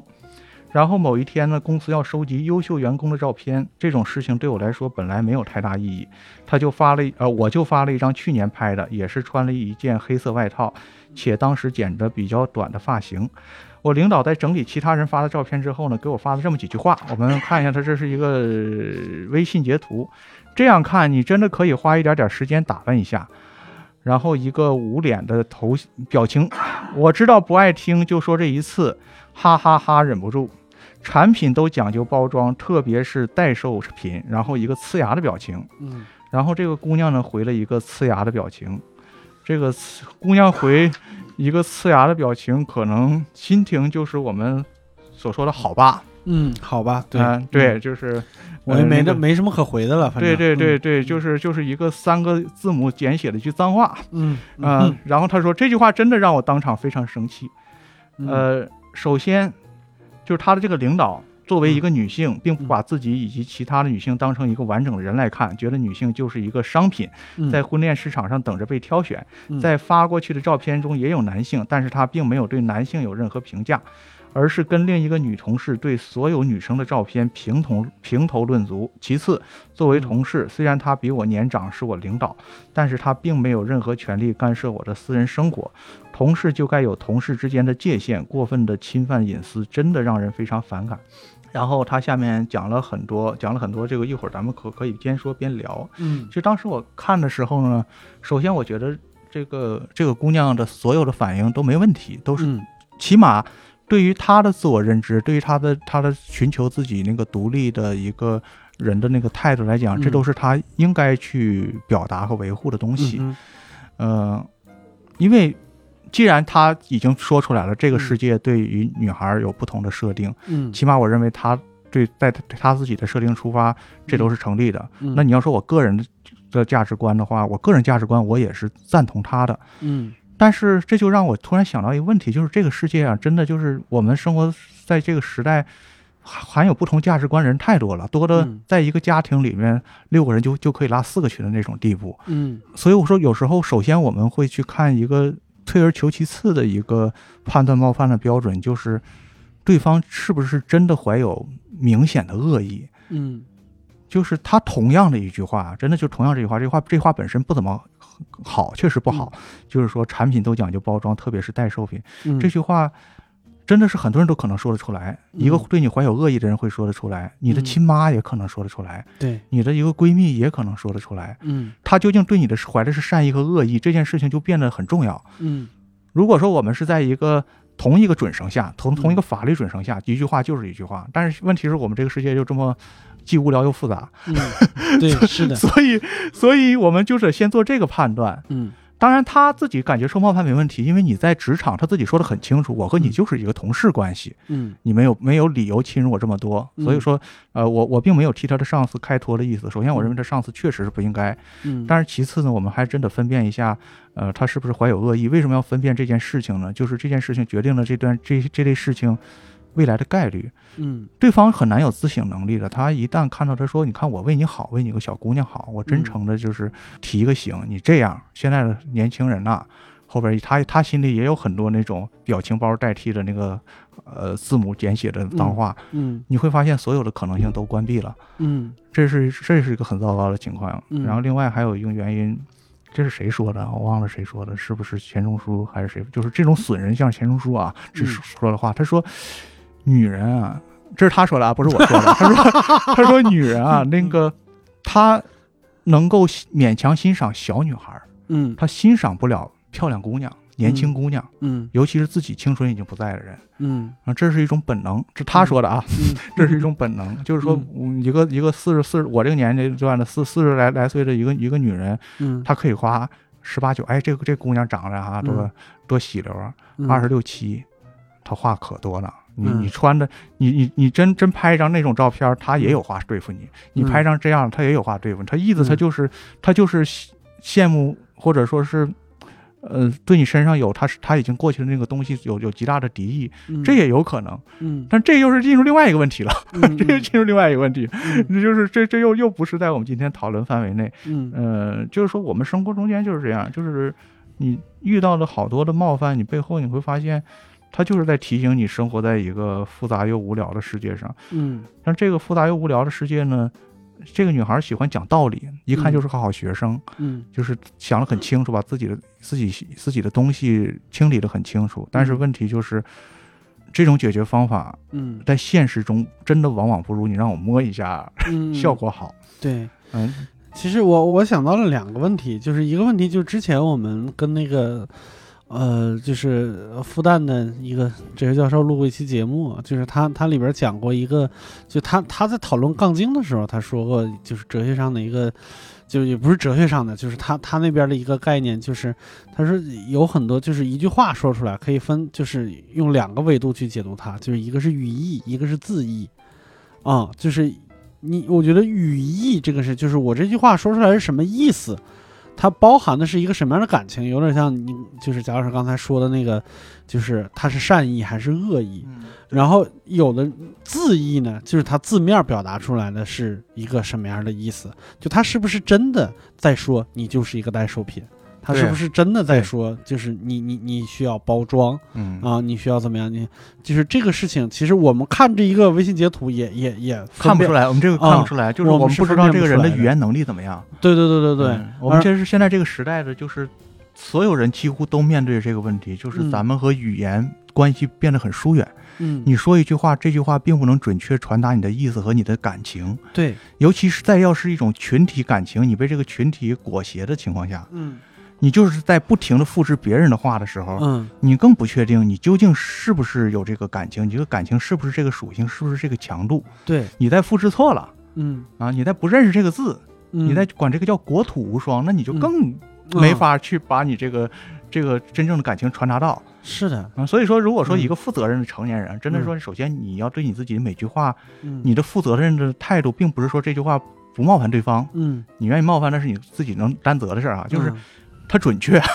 我就要埋汰你，那我这句话的含义就要让对方 get 到我在埋汰你，这也行，这这也行。是的，就包括就是说实话，我最近因为就是公司开始接那种项目，就是开始跟大量的人接触啊、开会啊，就微信工作群开始变多了以后，我突然发现，就是最近这些年和我们前些年的那个对于微信的这个态度也不太一样了。就是以前我们认为专业就是至少少发语音。要要要多发文字，多发文字的理由是我检索着比较方便。他觉得就是，比如说我在下班时间，我突然接了一条六十秒的语音，那这个事儿是特别冒犯的一件事儿，特别冒犯我的一件事儿。但是我最近发现，我更愿意发语音，是因为我觉得语音里边儿就是它能多包含一层含义，就是你的你它能多传达一点点情绪。就是你你光是文字的话，你其实看损损失掉了很多交流里边其他的信息，就比如说你的表情啊，你的语气。我说这句话是善意还是恶意的？就是我记得好像之前还有一个那个，我忘了是东北话里边有一句什么话来着，就是就是两个人靠这靠这仨字能聊一天，啊，你干哈？啊，那啥是不是？是不是？啊，对，反正是嗯是是这意思，说是哪哪哪仨字儿来着？反正就是这两个人就通过不同的语气就能理解出不同的意思来。啊，是因为因为嗯因为我们确实东北人那个表达有时候词有时候词汇很少，嗯有时候词汇很少，就是他在，而且他还不追求把这个词想起来，嗯，对，他就是把这个用这个那啥来代替。对对对对对嗯那这就是那啥，这这其实就是能说明，就是语气和表情，包括肢体语言能够传达的信息，其实并不比文字少。啊是这样，哦嗯，是这样。然后，所以就是说你，你微信里边咣叽这一句话发出来，你其实有无数个方向去可以去理解。就是你，你比如说产品都讲究包装，特别是代售品，或者产品都讲究包装，特别是代售品，其实它它它那个语嗯气不一样，它出来的感觉其实是不一样的。有时候我不知道，就是我不敢猜这个这个姑娘啊，但是我大部分我们生活中是不是有的时候我们在看一句话的时候，我们是把它想象成我们认为的那个，就说白了就是我们希望认为他的那个语气。应该是这样，就是这个。其实咱们进入了一个无聊又重要的一个话题，就是传播学的一个话题了，就是语言学和传播学的一个话题。就是这个是在，尤其是在进入到这个是所大大众媒体时代，咱们一直在讨论这个问题，就是这个嗯语言和嗯这个传统有文字以来的这个语言，它已经有一个新的新的一个一个换换代的一个情况了。嗯就是这实际上我们现在今天所有的短视频吃的就是这碗饭嘛。嗯就是因为现在那个传播方式改变了，它具体到那个微信里面，甚至说那些那个我们看那个小表情，嗯。我们每一个人对那个小表情的认知不一样，你在嗯。不同的情况把它发出来，而嗯。对方理解对它的解读也不一样，对，而又没有任何一个表情有一个官方的那个明确的解读含义。啊啊、解解解读含义，嗯。就像这个呲牙，究竟代表你满意，还是代表你无无无话可说，嗯。无 F 可说，对。都不知道，我们都不知道。就就是咱接着看这个姑娘这个嗯。这个故事它有后后半段啊，就是说嗯。他那个、他说这件事情呢，我非常怂，没有敢反驳他，跟他争论。那天真的早上一个一上班，早餐还没有吃完，看到这几句话，不知从何辩起，觉得荒谬无语。然后他就截图发了屏蔽同事的朋友圈。然后这个原文呢，他我不知道他是因为这个脏话，还是因为他的那个呃习惯呢，还是因为他是个上海人。我终于要开一个地图炮，他是英语的，他说啊，对，他说英语的，他说这个英语我我翻译过来吧，他说我不是人，呃，我我我是人，我是人，不是一个他妈的东西或者商品。嗯后面又跟着一个那个。呃，一个竖中指的表手手势和一个愤怒的那个表情，嗯，然后有个男性朋友就回复了，说：“我觉得图里对方说的很对。这个男的就有点儿，嗯”嗯嗯嗯，因为用我们这儿的话就没眼力见儿了，这就是。这个这个这个，除非这个男性朋友是他父亲啊，说是他父亲的话呢，嗯。那就是那就不是没眼力见儿了，嗯就是就是说你这个做父亲不懂教育了。我看到这句话，整个人大无语。嗯身边还有非常非常多的男性，并不懂得把女性当成一个平等的人来看待。嗯然后呢，他举了一个例子，说读研究生的男性朋友，他始终没有说他不是男朋友啊，也是嗯张口闭口也是说女孩就不用考虑赚多少钱、生活多艰难、巴拉巴拉的，只需要保持漂亮嫁人就可以了。嗯然后呢，嗯、他又说，他说那个我妈一直说我胖，我就感觉很冒犯。然后他就他就讲了好多好多这样的痛苦。然后不对，这是俩故事。不是不不不是一故事啊，嗨啊。是是那个跑跑题了，跑题了，对不起啊，咱这不是不是他这位朋友并不胖啊，呃嗯。他自己并并没有说那个呃后面那段话，嗯。就是整个你会看到就是嗯，他一直在受身边所有的这些人的，就像我们刚才说，就是实际上他他他认为他生活在这么一个世界里，嗯。这这这件事情呢是最后的那个引线。嗯它是个特别典型的事情。我们嗯。今天就是我们刚才也在讨论，就是需不需要把那个杨笠的那个去年引起的那个争议延伸过来，嗯，因为这个呢，可能也是我们少数能够讨论的涉及到冒犯和不不公平问题的一些比较带有代表性和那个关注的人比较多的一个问题，嗯。还至今还是可以谈。嗯。呃，我我现在就是看到这个故事呢，就是现在就是在想的是，嗯、很多他在中国究竟占了多大的一个比例？就是说，会有人可以在下面公然的回复，我觉得嗯图里对方说的很对。嗯我想百分之九十到七十之间嗯是合理的吧？嗯就是你在在百分之九十到七十的人或者地区或者是群体里面，嗯，都会找到这样的人，这样的人和这样的事情，他嗯。都会觉得我没问题，不是冒犯啊，嗯。我对你这是一种关心，嗯，你快来变我们是，在描述事实啊。嗯对，嗯。而且我对你有一个期望是你快来和我们一样吧，嗯。啊，就是因为你和我一样呢，你就能够感到踏实，感到嗯。这个，就是你你你你你这样子的话，我们也不开心，大概就是这么一个潜台词。嗯。呃，我现在想，大部分地方是这样的，嗯。大部分地方是这样的，能嗯。懂得少说一句的呢是两种人。一种人是和你的文明程度比较接近，我觉得嗯这个是一个文明程度。嗯另外一个呢是生活上有智慧，嗯就是别人的事他妈跟我没关系嗯我我不要做那么讨厌的人，是吧？嗯谁家还没有一点儿那个 烟囱不冒不冒烟的事儿？你不要去嗯说别人的这些事情，嗯要有要要要有一点那个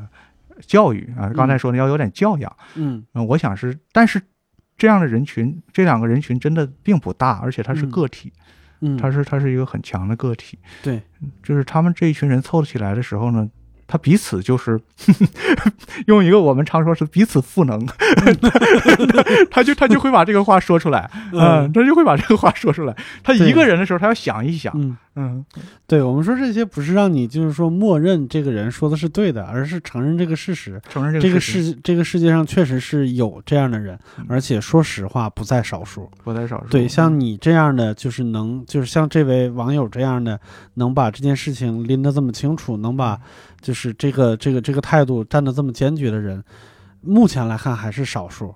而且你去主张他的时候，你会发现，嗯。嗯，有可能你也在主张的过程中间变异化，嗯，因为你在主张这个过程中间去和你，简而言之就是你要和大量你不喜欢的人和观点去打交道，嗯。你要去听他怎么说话，去看他的脸，嗯。就是那句话嘛，就是说你最后是有很大的概率会和他有某种相似性。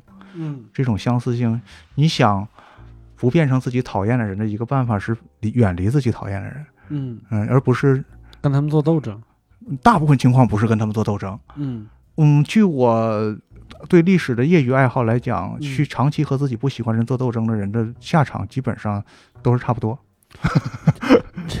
这不就是蝙蝠侠的困境吗？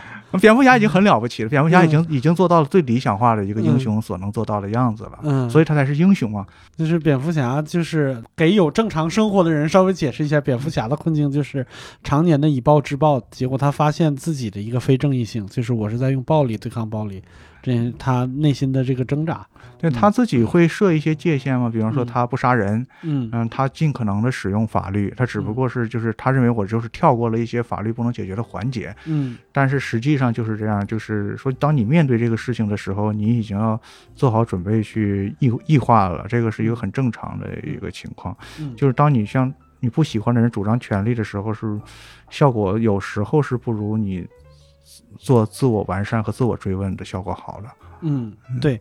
哎，说到这儿，我这边有一个有一个很短的一个一个小故事啊。这个上高中是外地住校生，边缘少量群体。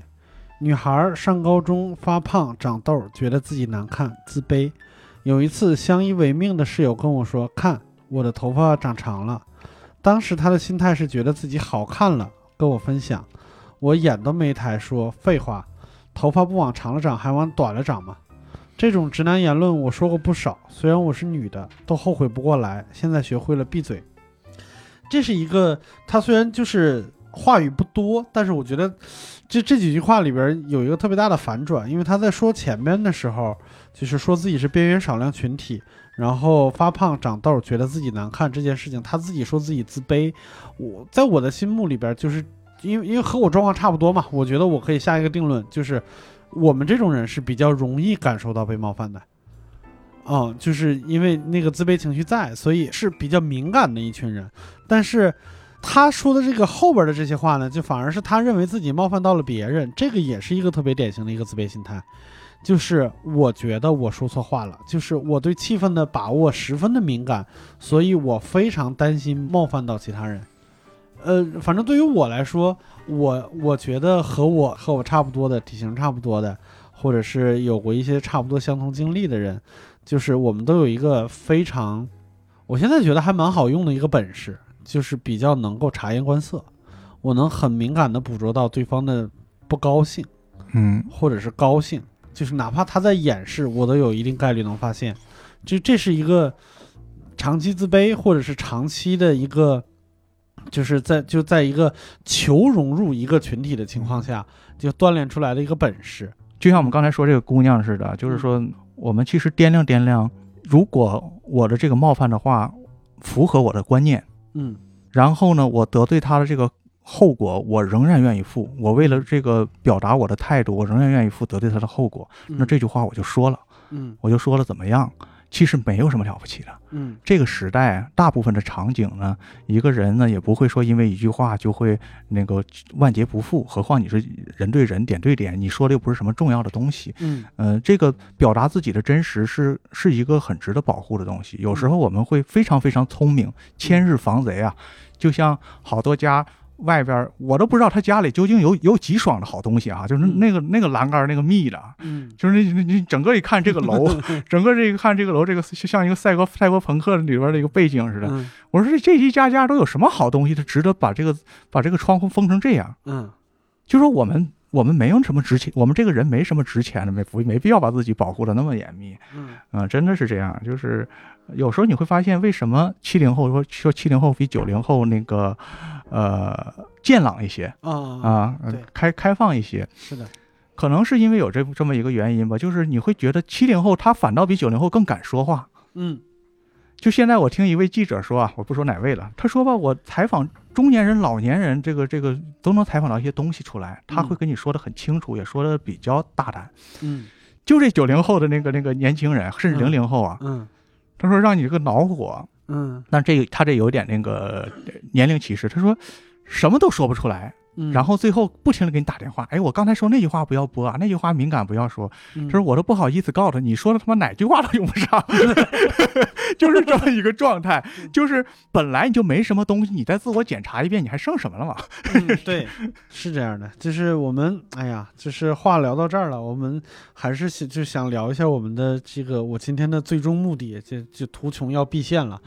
那个，我刚才跟跟贾老师说了，就是最开始我想聊这个冒犯这个话题，是因为就是最近我们我们身边发发生了一个事儿，就是我们有一个同行，就我们一个演员，就像刚才说的那样，嗯就是那种开放买免费的那种演出现场，哎，还是商演，其实我不知道，但是不重要。嗯，他在台上跟大家互动的时候，一个主持人就是说了一个说了一句非常无聊的一个地狱梗啊，就是而且这个地狱梗并不新鲜，就在我们来看，其实是一个不专业的一个表现啊，就是这个在台上说出这种浅显的地狱梗来，就是证至少证明了他没有思考过，他是以现场效果为基础的那么一个那么一个反应。啊，嗯，但是我能理解他为什么那么说，就是因为我呃，喜剧演员在舞台上没有笑声的话是极其的没有安全感的，所以他会抓住一切机会抖一个梗出来，让大家好让大家笑出来，嗯，结果造成了其实还蛮严重的一个后果，就是这个这个观众感受到了冒犯，要求他道歉，然后搞得这个俱乐部。呃，也也发声明道歉，就是经历了这么一系列的这个事情。其实我就很想跟贾老师聊聊，就是不管是现在也好，其实一直都是这样，因为喜剧已经存在了好长时间了，其实都是有一些冒犯性存在的。喜剧演员到底应该用什么样的标准要求自己这件事情，我其实一直拿捏不太清楚。呃，刚才那个例子，那个之所以那个嗯刘叔老师没说那么清楚呢，因为他确实他有一点敏感，我们也不把那个细节展开了。嗯嗯、其实就是我们能够唯一值得理解的就是这位演员呢，就是他在台上的这种慌乱，嗯。但是他慌乱正好又展示了他比较真实的自己，像我们刚才说的那个问题，就是说嗯。你仍然有一个真实自己在展示，就是你这个自自己不怎么样，对，这个嗯业务水平我们不做道德判断，就业务水平不怎么样，就是你对很多事情的问题认识太一般化了，就是你只不过是听大家一个说法，你你到你这边就是又同样的口径又说出去了，嗯。所以就是这件事情不好笑，就是不好笑在这里。嗯。就是我我们看，我记得我看哪个美国哪个脱口秀演员是一个黑人，嗯。他讲的也是一个段子。我们中国人听有很多人会不开心，不不不喜欢。嗯。呃，我我不说我什么态度哈，嗯。我就复述一下，就是他就是在台上讲一个那个不同族裔的夫妻的一个一个段子，啊然后那个冒犯了一个，呃，他就讲到了亚洲人，嗯。然后就是台下也是一个亚裔的一个嗯。一个女士，嗯。就站起来就说，就说说你没想到你这个人会冒犯我们亚裔，嗯。我以后再也不买你的 DVD 了。啊，然后他说，你们亚洲人什么时候花钱买过 DVD？啊嗯。然后底下又是哄堂大笑，嗯。就是像我们刚才说的，他已经把自己和那个群众拉到一起来了。嗯嗯嗯、那你说，如果你当面的你去这个女士，如果还有回回答的一个方式的话，那可能说，那我就从你们从别人车上拆着 DVD 里买买那个从从他手里买呗，大概是这么样这样的一个问题。就是这种事情，这种交流没有什么意义了，嗯没有什么意义在哪儿？就是我们纠结的这这些细节本身没什么意义。嗯就像就像他他说说这种这种地域梗本身，呃，他只能是说就是大家伙儿在一起犯犯贱的时候嗯说，实际上我们脱口秀演员也好，我之所以对脱口秀非常的寄予希希望，就是认为我认为脱口秀的演员呢，他们对世界都有一个独到的介入和观察方式，嗯。就是他们每一个人的那个笑料的不可迁移是出于他们这个独到嗯的基础上才不可嗯迁移。嗯就是说不是说这句话这个包袱只有我知道怎么用什么节奏去抖，别人嗯不知道。我的嗯声音最适合抖，不是这个原因，是因为它在我的系统内，它是我对这个世界的一种观察，所以你嗯拿不走。而且这也是这个包袱安全的原因，嗯就是对他来讲，就是说别人拿不走的这种安全，并不是嗯效果的安全不安全。嗯所以我我的一个期待就是说，我们先把这个系统建立完整了之后，嗯是是当务之急。嗯就是我不管你观众听了觉不觉得受冒犯，我不管那个这句话能不能说，在今天的环境下，嗯。我先我可以先写啊，是吧？嗯。没有人没有人不许你写下来嘛，必嗯关起门写来，我把它完全的写出来，嗯。我把这个自我建立起来，好笑不好笑都不重要，就是他笑声是是在你对这个世界发展发现了它的荒谬，发现了它的那个呃那么多的那个呃反差之间自自自然的会产生，嗯然后再往下去做削减，就是说你在你在先让自己做一个完全自由独立的作者，嗯。然后呢，你再做自己的编辑，或者是嗯。甚至说自己的审查人员，就是嗯。这句话哪句话我在台上不能说，这是一个很自然的线流程，嗯。你不能一边想一边就做自己的编辑，嗯。就是前脚前脚说我要说这句话，后脚说。呃，刘辉老师别激动，这句话不能说。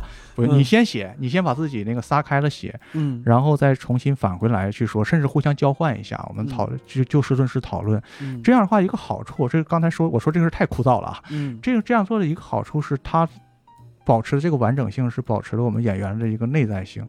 其实嗯我们去看一个脱口秀，一个好演员，真的给我留下了一个印象，不是他的哪个梗，嗯也不是他的那个一个简单的外形特点，就是他这个人对世界的一个完全独特的观察和角度。嗯就是这个东西如果有的话，我会觉得这个演员非常了不起。嗯我甚至记不住他哪句话。你像，比方说我我我记着那个，呃，这两次看那个看现场有秋瑞，嗯就是秋瑞虽然他呃讲的这个事儿都很小，嗯。但是我觉得他对世界有他自己的态度，嗯。这个态度决定了他的很多东西，很多细节上的表演的东西。是。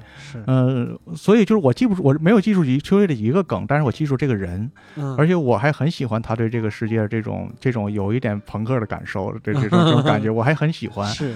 呃，我觉得这这个东西是重要的，而它嗯。里面具体哪句话，如果说他一会儿可能冒犯了这个人，一会儿冒犯了那个人，嗯。我觉得那个都不重要。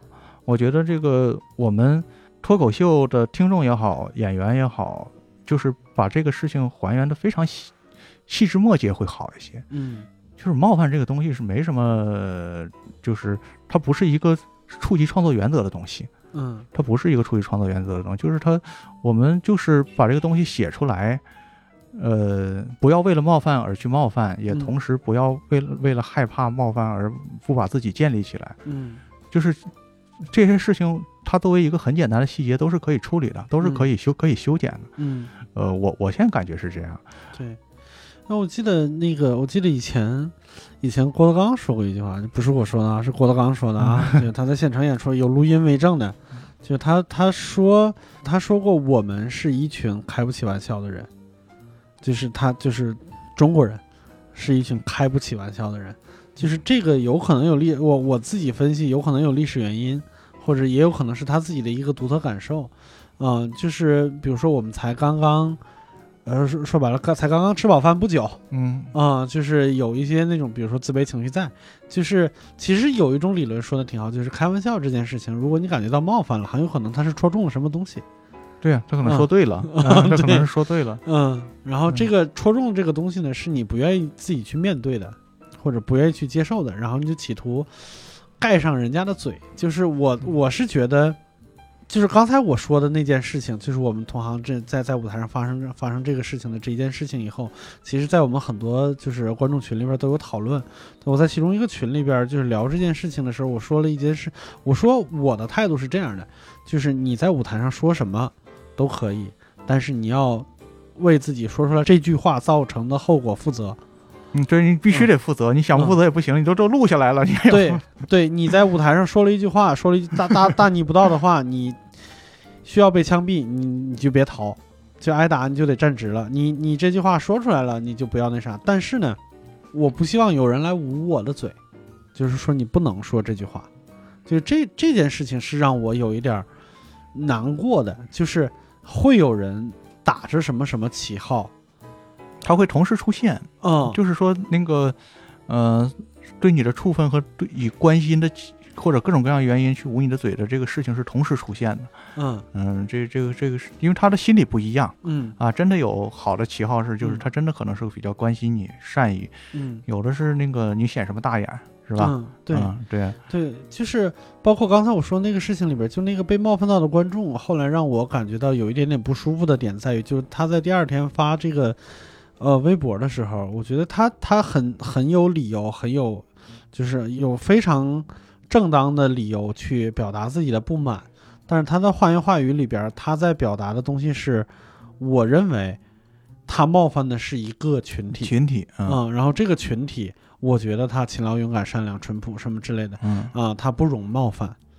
那这件事情就就就你把它扩大化了，就是我们会特别喜欢做一个表述，而这个嗯表述我们认为是天经地义的，但是这个表述实际上是一种中国文化特有的一个场景。嗯就是这句话是什么？大家很熟悉，嗯严重伤害了我们的感情。嗯首先，感情这个东西呢，它是一个个体的感受，我们的感情是不太好从逻辑上特别容易推演得出来的不。存在的，呃，嗯另外来讲呢，就是说对方的一个态度，他错了是他的愚蠢，啊、他说错了是他的愚蠢。那他说对了的话呢，那那我们我们又没法指责他，我们就说他说错了。嗯他说错了，他的愚蠢为什么伤害了我们的感情？嗯就是他蠢他的，为什么我们的感情受伤害？嗯这个这件事情也很也很有意思的，就是嗯你仔细想一想，就是其实是只有那个呃中国文化出发会有这么一个概念，嗯，就是如果说在其他的一个领域里呢，他可能就逻辑去和你探讨这件事情，嗯或者是说呢，你你你这这句话后面的一些法律的责任，我们就法律去探讨这件事情，嗯就是唯一大家伙儿不太去公开探讨是感情，因为这件事情得不到的一个那个结果，得不出一个结果出来。嗯但是你看，呃，我们今天还是喜欢说这样的话，其实其实是一个质量不高的一个一个交流，因为当你提出这个抗议之后，你不知道应该怎么办，嗯你不知道对方应该怎么办。嗯。嗯，这个我们今天有很多没有必要的那个付出代价的一些错误的事情呢，往往就是所谓的就是这个所谓的这个感情的这个事情的一个一个恶果。你比嗯。方说，就是有一年很多很多年前了，就是西安，嗯。西安那次好像一抵制什么什么事情，然后有一个人拿一个链锁把另外一个啊，日本车主就给打打了，打碎了，嗯。而且这个人呢，他是下班路过看到这个这个群体事件，然后他就嗯跟进去了，他嗯离舞舞起了链锁。为什么？他认为嗯我和这个群人是共情的嗯啊。现在有一伙人伤害了我们的感情嗯啊，我们抓抓不着那伙人呢，我们抓一个买他们的车的人，我们把嗯这个车主就就就打了。嗯结果他发现得自己去蹲监狱啊，其他人没有责任，那当然谁动的手嘛，是不是？对啊，如果一群人动手，谁谁谁下了那个致致命那那那一下嘛，这是嗯这就是法法律的一个认定，很嗯。很公平的一个认定。嗯。就会你你会发现，我们表面以为可以作为依据的事情，它不能作为依据的，就是嗯。我们还是要把被冒犯的人也有这个义务，你要把被冒犯描述清楚。嗯。我们看刚才那个姑娘，她给我们做了一个很好的示范，他描述的很清楚，我为什么感觉到被冒犯，这件事情本质是什么样的。那就那个啊。被领导冒犯的啊，对对对对对，嗯。他他不以感情色彩去描述，我觉得嗯。这个是一个好的判断标准。嗯。嗯，因为你的感情我怎么知道？是不是？我是的，嗯，就是两口子之间都不知道感情呢，你说为什么要跟冒犯的人谈感情？就谈你的权利啊，嗯。谈你的主张，嗯。而且就事论事，把它限定在一个那个呃可控的范围内，嗯，我觉得这个是一个很好的方式。对，去年那个杨笠那个那个，就他那个段子出来以后，很多人在讨论这件事情。就我也被就是知乎的编辑就邀请，就是回答过一个问题，就是类似于是怎么看待杨笠就是这个、嗯这句话呀，或者是哦，我忘了具体是哪哪个了，反正其中有一个就是，呃，我们包括我们有一些单口演员也在认为。这句话居然认为某句话是对的，就是这句话是冒犯是喜剧的底色，或者冒犯是脱口秀的底色，就是妈嗯听到这句话，我就气打不 气不打一出来。如果冒犯真的是喜剧底色的话，那喜剧演员被毙多少回都无所谓，真的 太生气了。就是是很难回避的一个特点吧？能这么形容？对它可能是一个手法，它是一个特点，它是一个啥啥啥，但它不是底色。悲凉也不是底色，反正。悲剧是，很神奇。就是，哎呀，就是我我当时记得我我我写的非常克制，但是就大部分是什么我都不记得，但是你嗯。你能在知乎上找到。但是我记得，呃，就像那个贾老师刚才说的那个故事，就是那个就是亚洲人什么时候买过 DVD，嗯。那演员叫 David Chappelle，啊，嗯、那他我看过他的电影，好像他好像还演电影。对他他讲完这句话以后，嗯就是他讲完这个段子以后，然后他是在另外一个专场里边复述这个段子，他嗯复述完这个以后，他他讲了一个特别著名的观点，那个观点也也被我写在那篇文章里边了。他说，如果你在我的段子里边感到被冒犯，我觉得很抱歉，我我感觉非常差，但是这个抱歉呢，并不是因为我冒犯到你了，我感到抱歉是因为冒犯你不是我的本意。这个 怎么说呢？从我的理解，简而言之啊，就他这个反应，不管说我们说这话说对不对，这个是他唯一的选择。对这句话最起码说的很漂亮。然后他，尤其是 Dave Chappelle 在去年，就是一个以冒犯别人为生的人，就是如果他们说的这个冒犯是是喜剧的底色的话，那他是一个以冒犯别人为生的人，在去年拿了马克吐温奖。嗯，拿了马克吐温奖以后，他在那个得奖的那个视频里边。他在得奖前一天，他已经知道自己要得奖，所以他在很开心，在一个小场地里边，就是就说了一些话。他那一些话里边有一些对脱口秀的一些他个人情感的表达，我是特别喜欢的。他说我最喜欢脱口秀的，呃，我们叫单口喜剧吧。他说我最喜欢单口喜剧的一个点在于，这个世界上任何一个观点都有一个脱口秀演员会站出来，站在他的对立面。他说这是脱口秀最有魅力的地方，所以就是不管你你认为的是什么，都会有一个人跟你唱反调。我觉得唱反调这件事情是很重要的事情。对呀、嗯，用户就是不讨论嘛。啊，对，用户就是不讨论的。好，你把这个后边又圆上了一句，这就是我喜欢跟你聊天的理由啊。那我那篇那篇那篇回答发出去了以后，就基本上就是一就引发了一场小型网暴。嗯，就是网暴你是吧？对对对那你你也算你也算是英雄救杨丽啊，是吧？就是你那个把把把把那个网暴往往你的身上引了，这个这个也算是为我们这个男性两千两三千年来的这个说到男权社会的罪孽，这个这个减轻了一丝丝啊。嗯，引引发了一场小型男性对我的网暴。嗯，那那那那挺好的。好对，就是大概的，就是大概大概的逻辑就是，你的爷爷普通嘛，你你你就是他那个杨丽的原话，不就是说那个为什么男人又又那么普通又那么自信？他说，啊，他他就像是那个我们小时候看电影里头那个，就是那是应该就是少林寺那个那个嗯女孩被那个被被侵犯之前说你没有妹妹吗？你没有妈妈吗？是大概是这么一句话是吧？嗯，对对对对对，你也有你也有爸爸，你怎么能说出这样的话？对你你也这你也那的，触发他们想象力的极限的这种。对就，是但是就是不这次被小熊网暴，让我突然就是我以前从来没有就我没有火到过会被网暴的那个地步，然后有点膨胀。但不至于，就是我看了那些留言以后，我突然发现我内心是无波澜的，就是我没有被这种级别的东西被冒犯到。他们真的就是怎么说呢？就是终于找到了一个免费的那个发发泄渠道。我现在就是特别特别希望能够做到的，就是怎么能够。呃，我我特别想象收他们点钱？商业模式就是说，你每发一条骂人，你得交五毛钱，可不可以？啊，是不是以以前夸人收五毛钱，现在我我骂人可不可以收五毛钱？对对对对，这个这个这笔钱哪怕用于一些公益事业啊，是不是对？就是说，我们也算是作为一个真正意义上的网络节能减排，嗯我觉得是真正意义上的网络节能减排。对，反就是你这些你这些嗯没有价值的负面情绪，应该交一点钱的啊，啊！就是就是你以后也你以后出去骂人也理直气壮，我我我他妈骂你五块钱的，来来来，对对对，我花钱了，那是那你来吧。然后，就像以前我我我我上班的时候，单位两个人打架，单位两个人打架，我我我就当时我特别崇拜他，这是嗯跟这故事有点关系。嗯那个人家里很有钱，嗯他一拍桌子，他说我今天打你五万块钱的，哦嗯。然后他真的就就就就动手了，而且还嗯五万块钱没花了，嗯，嗨，所以我就我就说那个咱们以后那个这这个这个值得尝试啊，这个嗯值得尝试。这不值得尝试，这什么？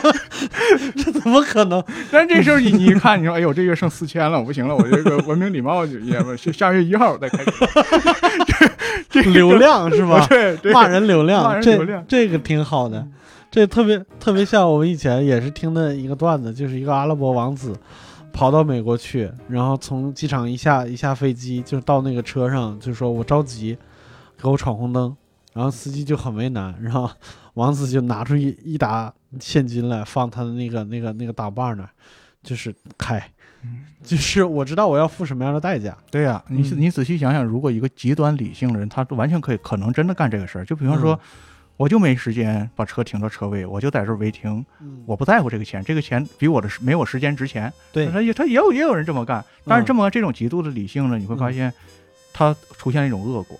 是的呀，嗯，它是它是一种恶果，就是嗯。这这个这个时代的复杂性就在这里。所以说，你在这个时代去谈冒犯的话，你会发现无处不是冒犯了，又嗯又又又是这个情况。嗯嗯，刚才其实他说那个刘科老师说那个脱口秀的，就就是他提出这个原理非常的重要，就是说世界上的那个有这么一个行业会反对世界上的每一个观点。嗯那换言之，他也有可能会去，呃，用不同的看法去看世界上的每一个人。嗯这句话非常非常的重要，就是说我们世界上的每一个人都是值得审视的，每一个观点都是值得审视的。嗯呃，不管你是冒犯也好，你是公开的交流也好，有时候我们只能用开玩笑，甚至不不正经说话的原因，是因为我们已经没有空间再正经去说话了。嗯就是你你会有时候会发现，就包括我们那个杨丽这件事情和那个很多女性，我们叫很多人叫田园女权，嗯，我们确实知道她的所谓的反抗也好，所谓的抗议也好，所谓的争取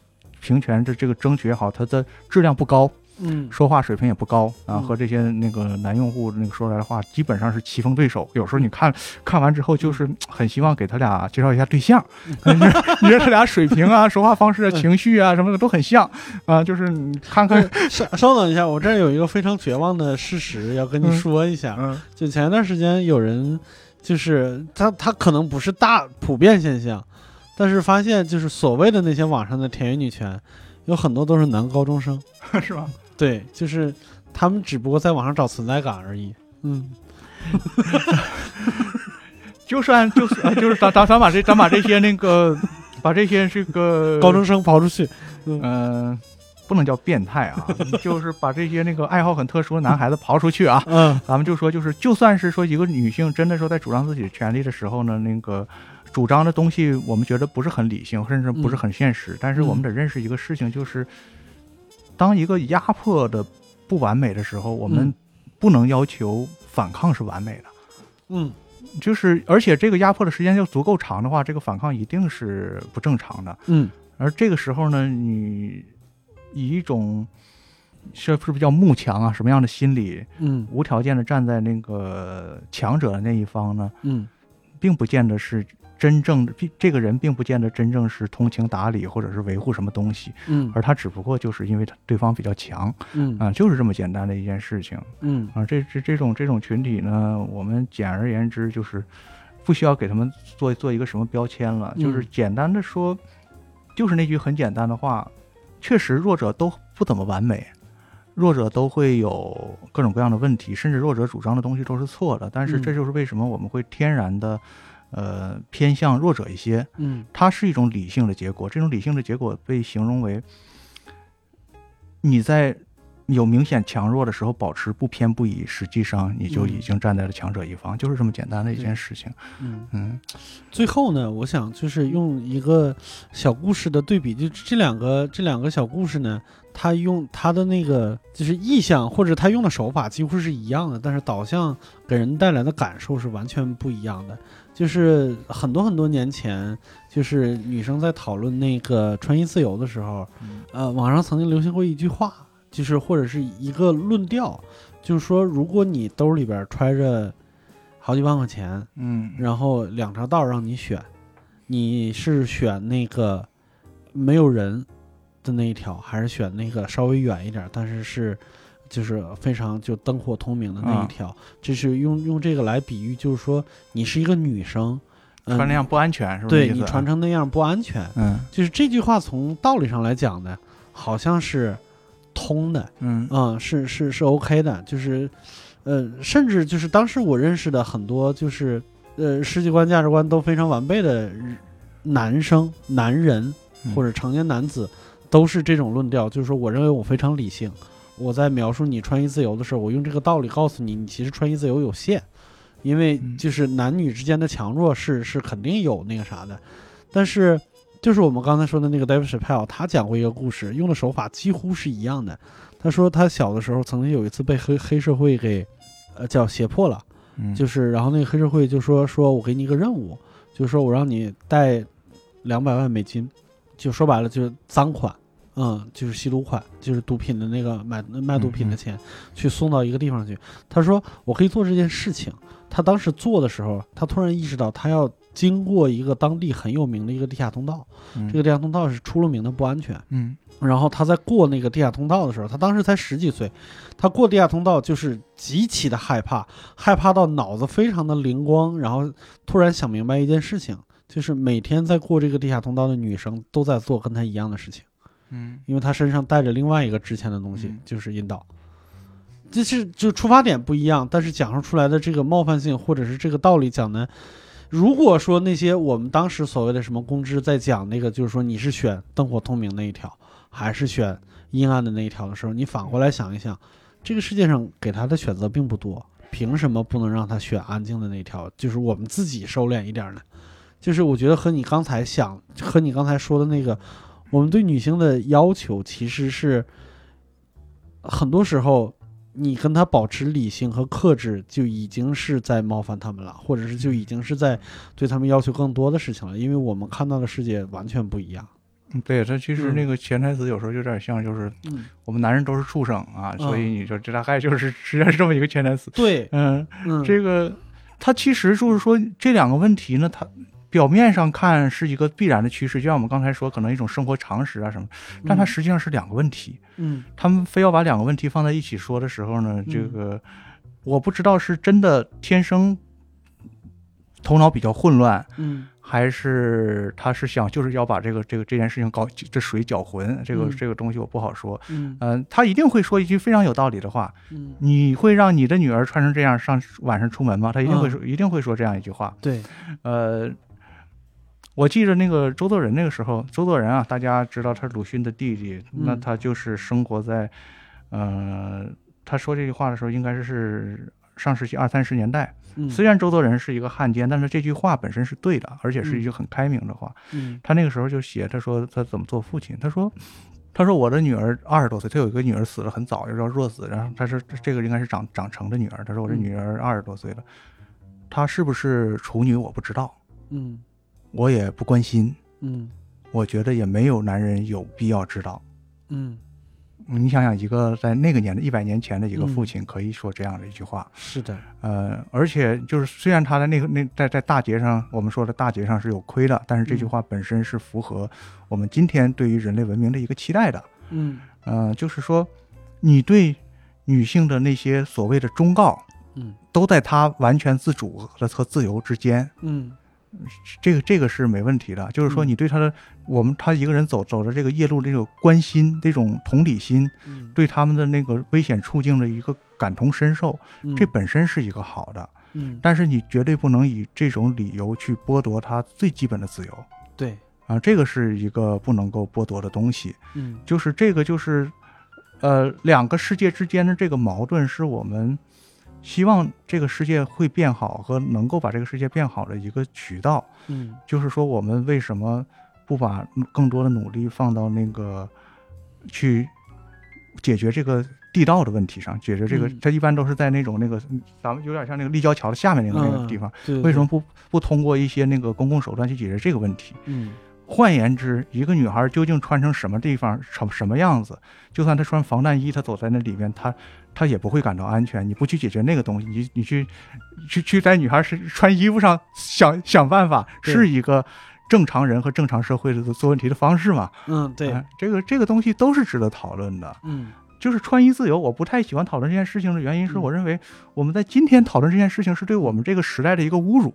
对，我们已经用了这这么多的科技水平了，我们在讨论这么低级的问题。是的。行，那我们聊了这么多，就是不可避免的，最终是聊到了，嗯就是带到了一些关于女性处境和什么之类的关系。我。感觉我们两个中年男人在这聊这个呢，也不是特别的正当。呃，需要聊，需要聊，因为嗯因为这个女女性聊这个的话呢，呃，会让人有一种，我们要还是要谈点感情，中国人还是要谈点感情，会让人嗯感情上有一种挫折，因为中国男好像中国男人没救了一样，嗯我们还是希望中国男人有一点救。对我们作为从男性出发，我们还是希望我们中国男人有一点救，毕竟我们嗯还占了这个人口的百分之五十五呢，是吧？对，是的，是的，我们还是希望我们能再再抢救一把。那对对，这这还还是要抢救一下，对。嗯，行，那我们这一期就聊到这儿，谢谢大家，再见。嗯。